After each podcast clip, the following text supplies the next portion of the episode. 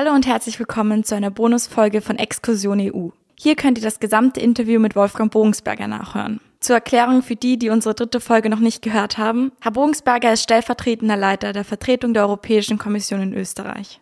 Let's go! In unserem Interview wollte ich nicht nur wissen, was er als einer der wichtigsten EU-Vertreter in Österreich eigentlich so macht und wie er hingekommen ist. Ich habe ihn auch um Tipps für junge Menschen gebeten. Vor allem wollte ich erfahren, welche Karrieremöglichkeiten uns die EU bietet. Und auf diese Fragen habe ich spannende Antworten erhalten. Ah ja, wenn ihr noch mehr dazu wissen wollt, hört wie gesagt gerne in Folge 3 rein. Dort spreche ich außerdem mit Hanna und Tina über ihre Berufserfahrung im europäischen Kontext. Aber jetzt starten wir mit dem Interview, das ich mit Wolfgang Bogensberger im Haus der EU in Wien geführt habe. Viel Spaß! Dann bedanke ich mich erstmal, dass Sie sich Zeit für uns genommen haben und es freut mich umso mehr, dieses Interview im Haus der EU zu führen. Vielen Dank, dass ich das darf, mit Ihnen zu sprechen über die EU. Das Haus der EU ist ja auch Ihr Arbeitsplatz und das ist ja das perfekte Setting für diese Podcast-Episode, denn wir wollen herausfinden, welche Karrieremöglichkeiten es für die Jugend in der EU gibt. Und Sie haben ja sozusagen die Insider-Infos, denn Sie sind der stellvertretende Leiter der Vertretung der Europäischen Kommission in Österreich und ich habe auch gesehen, dass Sie bereits für die EU-Kommission, für das EU-Parlament in Brüssel und in Straßburg gearbeitet haben. Jetzt haben Sie aber schon große Geheimnisse verraten. Die Recherche macht es aus. Jetzt wollte ich gleich mal mit einer direkten Frage beginnen. Wie wird man denn stellvertretender Leiter der Vertretung der Europäischen Kommission in Österreich? Also wenn Sie glauben, dass ich jetzt mit einer Geschichte aufwarten kann, dass ich schon als kleines Kind im Sandkasten daran gedacht habe, jetzt unbedingt in der Vertretung der Europäischen Kommission in Österreich arbeiten zu können, dann muss ich Sie leider enttäuschen. Das war überhaupt nicht in meinem Karriereplan vorgesehen und ich würde sagen, eins der Hauptcharakteristika ist, man plant bestimmte bestimmte Tätigkeiten wie diese nicht, sondern die passieren einfach. Wenn ich selbst quasi in meinen Werdegang hineinschaue, dann sollte ich eigentlich ähm, nach meinem ursprünglichen Talenteprofil ganz woanders sein. Es hat sich aber zwischendurch immer irgendwie eine Wendung ergeben und ähm, da bin ich letztlich gelandet, wo ich jetzt bin. Also ursprünglich hat man mir in der Schule gesagt, ich sei mathematisch äh, talentiert, ich sollte äh, als Informatiker arbeiten. Aber dann gab es eine Wendung. Ich habe dann das äh, Bundesheer gemacht und im Bundesheer hat mich dann plötzlich die Friedensforschung interessiert. Da habe ich gedacht, da möchte ich eigentlich sehr viel Näheres darüber wissen, Bescheid wissen. Und dann habe ich mich ein bisschen umgesehen und da hat Informatik relativ wenig Antworten dazu gegeben. Dann habe ich äh, Politikwissenschaften zu studieren begonnen, weil das strukturierte Möglichkeit äh, geboten hat, sich mit diesem Thema auseinanderzusetzen. Dann hatte ich einen Professor an der Politikwissenschaft, der gesagt hat, das ist alles schön und gut, aber in Österreich gibt es für Politikwissenschaftler damals noch nicht wirklich ein, ein Einsatzgebiet. In Österreich sitzen überall, wo in anderen Ländern Politikwissenschaftler sind, Juristen. Und deswegen wäre es ganz gut, wenn man quasi die Juristen aus dem Bereich, der eigentlich für die Politikwissenschaftler angestammt wäre, verdrängen sollte. Und das kann man am besten dadurch, indem man das, was Juristen können, auch kann, aber vielleicht noch etwas Zusätzliches anbieten können. Und so bin ich eigentlich über den sehr großen Bogen und Umwege in die Juristerei gekommen. Und das hat sich dann einfach weiterentwickelt. Ich habe das Juststudium abgeschlossen, äh, habe dann ein Praktikumsjahr gemacht, Gerichtsjahr. Und da hatte ich einen Ausbildungsrichter und der hat gesagt, warum möchtest du nicht Richter werden? Und dann habe ich mir gedacht, das war eigentlich gar nicht von mir äh, angedacht oder geplant, aber warum nicht? Ich habe keine, keine fixen Vorstellungen, was ich danach tun sollte. Und so habe ich mich dann als sogenannter Übernahmswerber äh, deklariert. Und dann hatte ich mehrere Auswahlprüfungen zu bestehen. Und dann bin ich ein sogenannter Richteramtsanwärter geworden, habe vier Jahre eine richterliche Ausbildung gemacht und bin dann letztlich zum Richter geworden. Und dann, wie ich mich bereits im Bewerbungsstadium befunden habe für eine solche Stelle, habe ich einen Anruf bekommen aus dem Justizministerium. Wir haben eine Stelle frei in der Straflegislative. Hättest du nicht Interesse, bei uns mitzuarbeiten? Auch das war wieder eine Wendung, die ich überhaupt nicht ähm, eingeplant hatte, weil Strafrecht, das war nicht auf meinem Interessenspapier ganz weit oben, aber wenn sich jemand die Arbeit antut und mich sogar anruft, ob ich nicht Interesse habe, ja, warum nicht? Und so bin ich dann letztlich in einen Bereich hineingeraten, der mit Reformen zu tun hat. Legislative heißt immer Analyse des bestehenden Rechts und Suche nach besserem Recht. Und so habe ich mich dann plötzlich mit Strafrecht beschäftigen begonnen und habe an der Verbesserung des österreichischen Strafrechtssystems mitwirken dürfen. Und dann ist wieder etwas passiert, was auch nicht von mir beeinflusst war. Dann ist Österreich der Europäischen Union beigetreten. Und dann hat sich plötzlich ein ganz anderes äh, Berufsfeld ergeben. Ich habe mich dann einem Auswahlverfahren gestellt, bin dann eben genommen worden, habe dann drei Jahre im Europäischen Parlament in einem Ausschuss arbeiten dürfen. Dieser Ausschuss hat sich mit Grundrechten beschäftigt. Da war meine richterliche Vorbildung natürlich sehr von Vorteil. Ich konnte da Abgeordnete beraten, unterstützen bei ihrer Berichterstattung. Das heißt, ich habe nicht für einen Abgeordneten spezifisch gearbeitet in einer Fraktion, sondern für das Europäische Parlament, für einen Ausschuss. Und dann ähm, nach drei Jahren hatte ich dann äh, einen Anruf der Europäischen Kommission und da hat sich dann der juristische Dienst der Europäischen Kommission eben umgesehen, wurde ein neues Team gegründet und da wurde ich eingeladen, in diesem Team mitzuarbeiten und das habe ich auch mit sehr großer Freude gemacht. Das heißt, ich hatte in der Tätigkeit im juristischen Dienst zwei Welten zur gleichen Zeit auf einem Schreibtisch. Einerseits die große Welt, das Design von europäischem Recht, das dann rechtlich bedeutsam werden könnte. Die Kommission entwickelt ja Recht und da arbeitet sehr stark mit dem juristischen Dienst zusammen.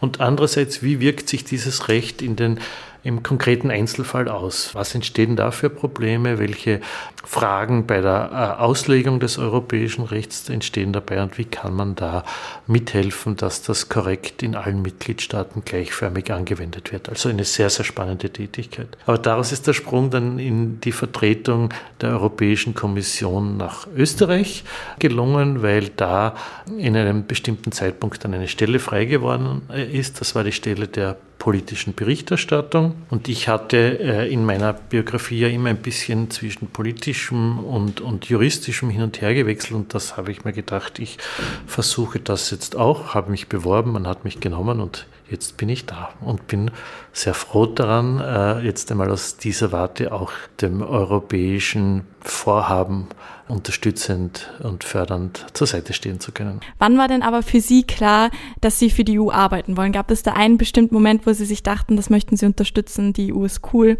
das gefällt Ihnen? Ja, also das war ganz deutlich rund um den Beitritt Österreichs zur Europäischen Union. Da sind sehr viele Fragen entstanden und da war es klar, dass ähm, Europa ganz zentrale Bedeutung für unser aller Leben haben wird, wenn man sich ein bisschen vor Augen führt, wie sich so die Bevölkerungssituation in Europa entwickelt. Also im Jahr 1900 hatte Europa noch einen Anteil an der Weltbevölkerung von 25 Prozent, das heißt jeder vierte Mensch lebte in Europa.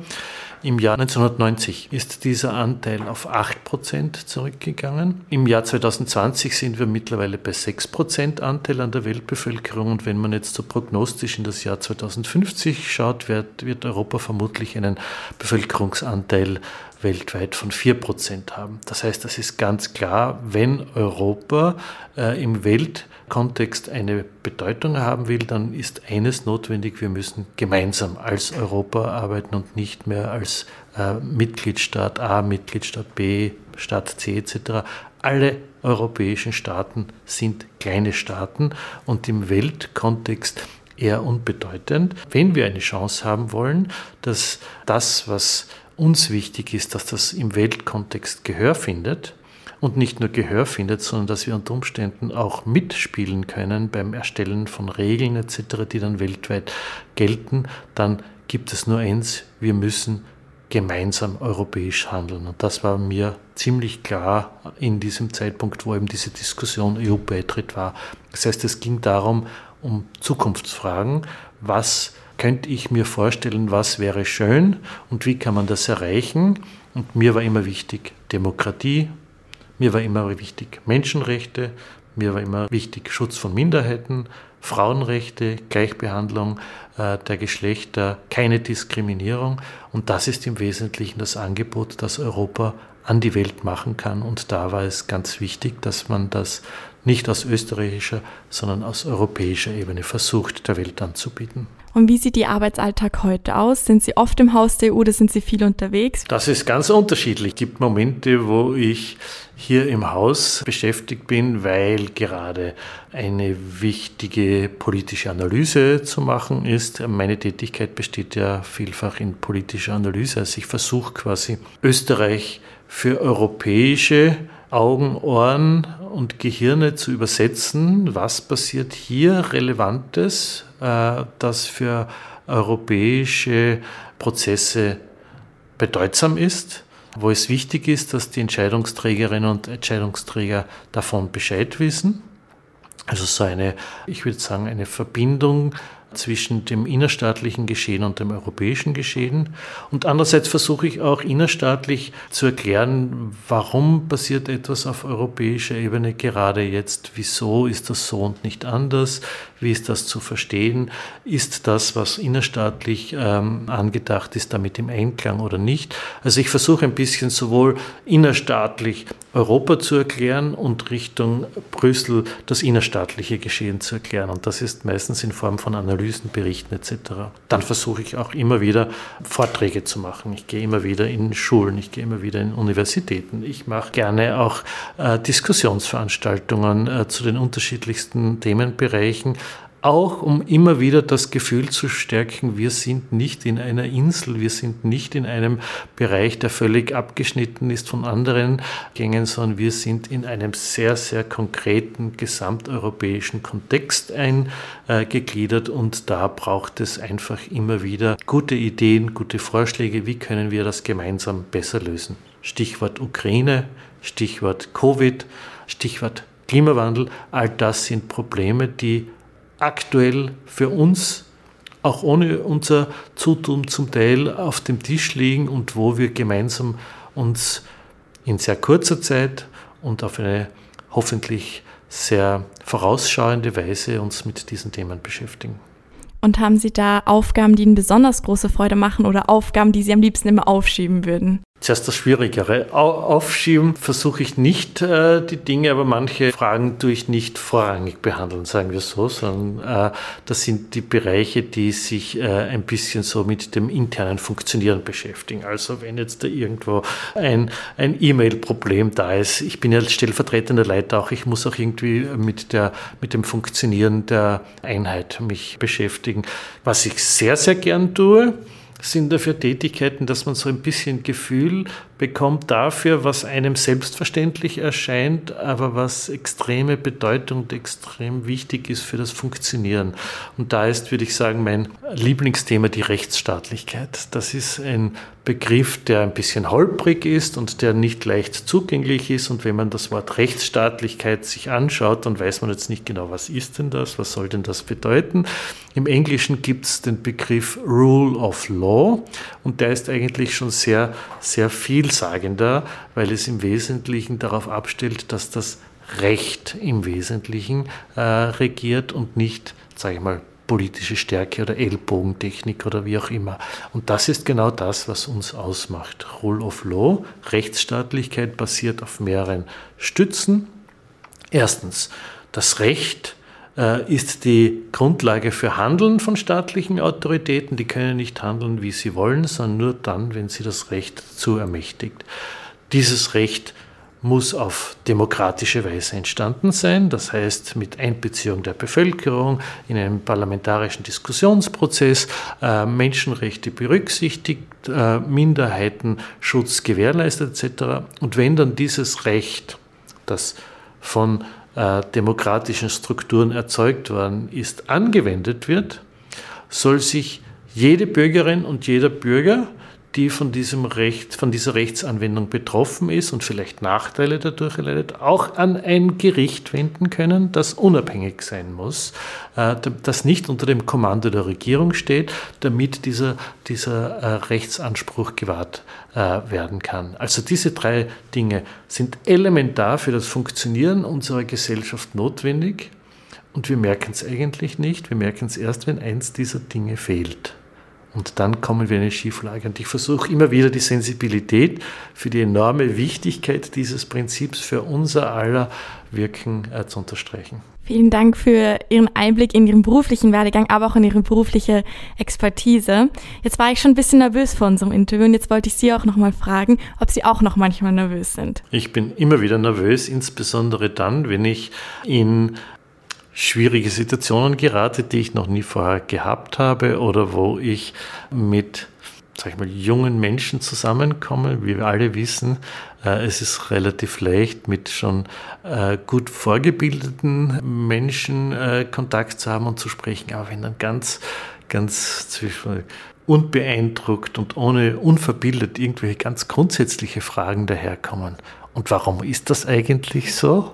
Dann sind das manchmal die größten Herausforderungen, weil zum Teil auch Fragen ins sehr Grundsätzliche gehen. Und da ist dann es nicht ganz leicht, einerseits verständlich zu sein, andererseits auch das Wesentliche mitzutransportieren und drittens auch noch ähm, eine Begeisterung zu erzeugen, dass das, äh, was unter Umständen sehr kompliziert klingt, trotzdem äh, ein wichtiges Moment in der jeweiligen individuellen äh, Lebensrealität darstellt und auch wenn es einem nicht gefällt, es besser ist, sich trotzdem damit fallweise zu beschäftigen, als den Kopf in den Sand zu stecken und zu ignorieren und hoffen, es wird schon auch ohne mein Zutun besser werden.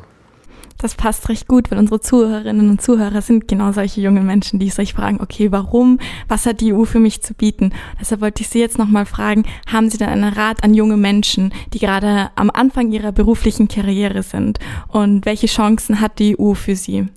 Also die EU, würde ich sagen, ist ganz klar die Zukunft jeder, der sich mit Zukunft beschäftigt, hier und hier lebt, wird nicht ohne EU auskommen. Und insofern ist es einfach ganz gut, sich mit Europa zu beschäftigen, weil das wird ganz wesentlich den Lebensalltag und den Arbeitsalltag und den, auch den Freizeitalltag von äh, jungen Menschen beschäftigen. Die EU ist spannend, weil die EU ist eine ganz, ganz, äh, weiß nicht sagen, wesentliche Voraussetzung für viele Bereiche. Es gibt nicht nur Tätigkeiten, um jetzt unmittelbar in europäischen Stellen zu arbeiten, entweder Europäisches Parlament oder Europäische Kommission oder in einem österreichischen Ministerium oder in einer Interessensvertretung. Auch die alle wirken im europäischen Kontext mit. Das heißt, EU ist nicht nur Kommission, ist nicht nur Parlament, sondern es ist in vielen, vielen anderen Bereichen. Europa hat eben eine sehr umfängliche Einbindung innerstaatlicher Prozesse in europäische Willensbildung vor und deswegen ist es und wird auch wahrscheinlich für sehr viele Jugendliche im Laufe ihres Lebensalltags relevant sein, sich mit europäischen Themen und Diskussionen auseinanderzusetzen, weil das eben ganz massiv in die Lebenswirklichkeit hineinwirkt. Aber grundsätzlich einen Tipp habe ich besonders für junge weibliche Mitbürgerinnen und Mitbürger. Geht in die MINT-Bereiche, also Mathematik, Informatik, Technik und Naturwissenschaften. Das sind sehr, sehr wichtige Bereiche und da ist der Anteil von Frauen in den Ausbildungsprozessen sehr gering. Und das sind zukunftsrelevante Themen und dass Frauen an zukunftsrelevante Themen so einen geringen Anteil haben, das will ich einfach nicht akzeptieren. Das darf nicht sein. Äh, also da eine große Ermunterung in diese Bereiche hineinzukommen. Das zweite ist, immer interessiert sein, immer schauen, dass man eine gute Ausbildung hat. Und weil wir in Europa sind und nicht in den USA, haben wir sehr viele Sprachen, die unser Handwerk sind. Das heißt, es ist ganz wichtig, auch sprachlich firm zu sein, zumindest Englisch als eine, als eine weitere zusätzliche Arbeitssprache zu haben. Ohne das geht es nicht. Also das würde ich dringend ans Herz legen. Und das Dritte ist, immer schauen, dass man eine Kombination der drei wichtigsten Dinge in seinem Leben äh, hinkriegt. Das Allerwichtigste ist, was interessiert mich? Das, was mich interessiert, da bin ich meistens dann auch bereit, äh, etwas zu investieren. Das zweite ist, wofür habe ich Talent? Auch da muss man ein bisschen in sich hineinhorchen. Ideal ist natürlich, wenn das, was, worin ich talentiert bin, mit meinem Interesse sich matcht. Und das dritte, was noch vielleicht von außergewöhnlicher Bedeutung ist, gibt es auch irgendjemanden, der mich dafür bezahlt, dass ich das tun kann, was mich interessiert und wofür ich talentiert bin. Und wenn diese drei Dinge zusammenpassen, äh, dann ist das eigentlich ein perfekter Mix und den sollte man gehen. Und dann kommt es erstens immer anders, zweitens als man denkt. Das heißt, es laufen heute die Karriereplanungen nicht mehr so ab, dass man sich jetzt etwas vornimmt, unbedingt, und das muss ich jetzt in den nächsten fünf oder zehn Jahren erreichen, sondern das Typische ist eher, dass man äh, eine bestimmte Grundvoraussetzung sich aneignet und dann einfach achtet darauf, welche Chancen ergeben sich. Und die Chancen ergeben sich immer wieder. Anhand meiner eigenen äh, Werdegang gibt es immer Wendungen, die man selbst gar nicht beeinflussen konnte, die man aber erkennen muss. Das heißt, wenn irgendwann einmal eine Tür aufgeht, muss man sehen, dass da eine Tür aufgegangen ist und dann muss man es auch wagen, manchmal durchzuschreiten durch diese Tür und das würde ich gerne allen anbieten. Und wenn das in einem europäischen Kontext möglich ist, umso besser. Aber ich würde mich jetzt von Haus aus nicht darauf versteifen. Es sind fast alle Berufsfelder, in denen Zukunft sich ereignet, in der einen oder anderen Form mit Europa verknüpft. Eine Tätigkeit bei europäischen Einrichtungen ist natürlich auch möglich. Dazu gibt es Praktika. Wir bieten hier im Haus der Europäischen Union Praktika an. Es gibt auch ein reguläres Praktikum in den europäischen Einrichtungen. Das sind Blue Book Praktika. Ähm, das sind für fünf Monate äh, festgelegte Praktika bei irgendwelchen europäischen Einrichtungen. Dann gibt es Auswahlverfahren. Immer wieder werden Stellen neu ausgeschrieben, die allgemein öffentlich sind, wo ein ziemlich harter Wettbewerb ist. Also da gibt es manchmal für, weiß nicht, 100 Stellen 10.000 Bewerberinnen und Bewerber. Also das ist schon eine, eine harte Geschichte. Aber das heißt nicht, dass es, dass es nicht gelingen kann. Es gelingt ja immer wieder vielen Menschen äh, unterzukommen. Da muss man ein bisschen auch so das Erwartungsmanagement betreiben. Also es ist eher auch von bestimmten Zufälligkeiten abhängig. Kann man zum richtigen Zeitpunkt gerade das anbieten, was nachgefragt wird? Und man soll es immer wieder probieren. Aber mein zentraler Rat ist, interessiert sein, gut zu sein, sprachliche Fertigkeiten sich äh, zu entwickeln und dann offen sein. Es wird nicht der erste Job der letzte sein, den man im Laufe seines Lebens begeht und es wird, äh, und das ist auch das Spannende, immer wieder eine neue Herausforderung sein, die sich so zum Zeitpunkt der Ausbildung vielleicht noch gar nicht gestellt hat. Sehr viele Berufe, die in zehn Jahren besonders stark nachgefragt werden, sind heute noch gar nicht äh, angeboten. Das fand ich sehr schöne Abschlussworte. Also vielen, vielen Dank für Ihre Tipps und Ihre Einblicke. Es war wirklich eine große Freude, Sie heute interviewen zu dürfen. Sehr gerne, die Freude war auf meiner Seite. Let's go! Exkursion EU ist ein Podcast der Vertretung der Europäischen Kommission in Österreich. Produziert wurde diese Folge von mir, Lena Janser und Rainer Brunauer-Lehner von der Content Agentur Austria.